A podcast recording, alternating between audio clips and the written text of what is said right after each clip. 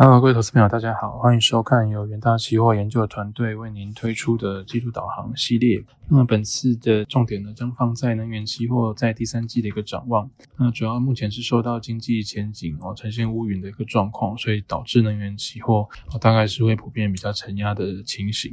那首先在第二页我们可以看到，这个是油价的走势回顾。那因为这个全球通膨高涨，在各国央行纷纷将打击通膨列为他们的首要政策目标之下。都纷纷加快了收紧货币政策的步伐，进而导致经济出现放缓甚至衰退的担忧。那这个也削弱了原油需求的预期。不过，受到地缘政治等影响，在供给面的部分还是比较紧绷的状态。所以，呃，预期第三季原油将呈现震荡但是偏弱的态势。首先来看一下需求的部分。呃，根据世界银行公布最新经济的成长预期。将二零二二年全球的经济成长由原先预期的四点一 percent 是调降至二点九 percent。那货币基金组织也预期二零二二年全球经济成长将仅有三点五八五 percent。那二零二三年还会进一步下滑至三点五五一 percent。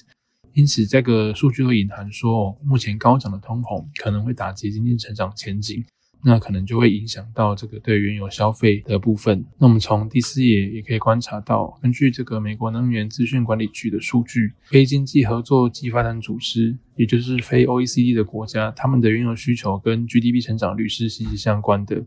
而 OECD 成员国的部分，原油消费则与油价关联性大。所以整体来看，经济成长前景其实跟这个原有的消费是有很大的一个关联性哦。所以经济成长前景下滑的一个情况之下，当然就会导致轻原油价格的承压。那呃，再回过头来看它供给的部分，其实都还是比较偏向紧绷的状况了。那目前从这个法国总统他在六月十七号的一个说法来看哦，这个阿拉伯联合大公国的领导人有向他透露说。呃，像是欧佩克两大产油国，其实都已经达到或是接近最大的产能，可能都无法再增加石油的产量，所以呃，整体欧佩克成员国的增产是受限的。那在这个 D D A 的部分，也可以看到，沙特阿美是上调了八月的一个欧亚售价。那因为沙特阿美的官方售价可以作为对于各地原油需求的前瞻指标。那目前他们受到这个地缘政治影响，进而上调八月官方销售价格的一个情况之下，都显示说原油供给仍然紧绷的一个担忧。那另外在第七页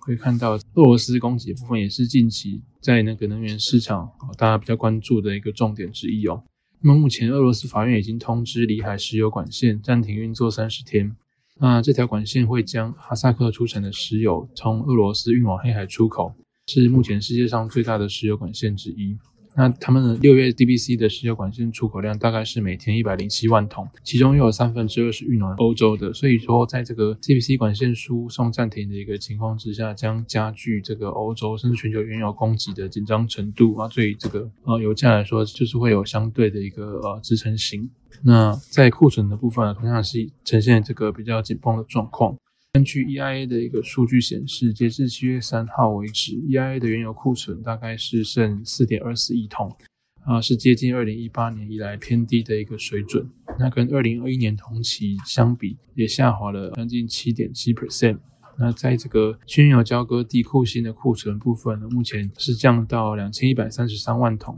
那跟二零二一年同期更是大幅下降超过五十 percent，显示说整体的原油现货供给都是呈现紧绷的状况。那不过整体来看，在供需的一个呃抗衡之下，看起来目前需求疲弱的一个状况还是略占上风了。根据 EIA 公布的六月数据，五月全球原油供给大概是九千九百万桶左右每天。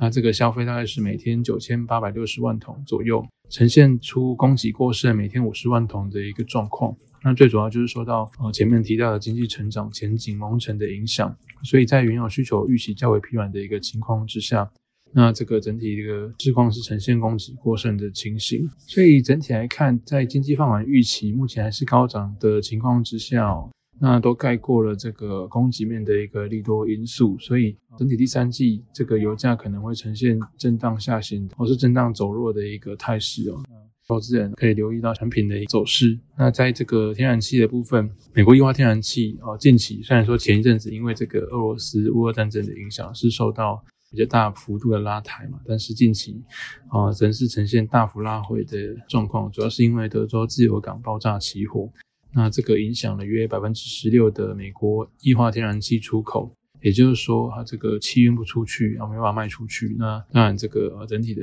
需求或者说消费就降低了嘛。那目前是预计九月到十二月底之间才会完成修复，所以在欧洲供应紧张的一个情况之下，欧美天然气的价差也会进一步的扩大。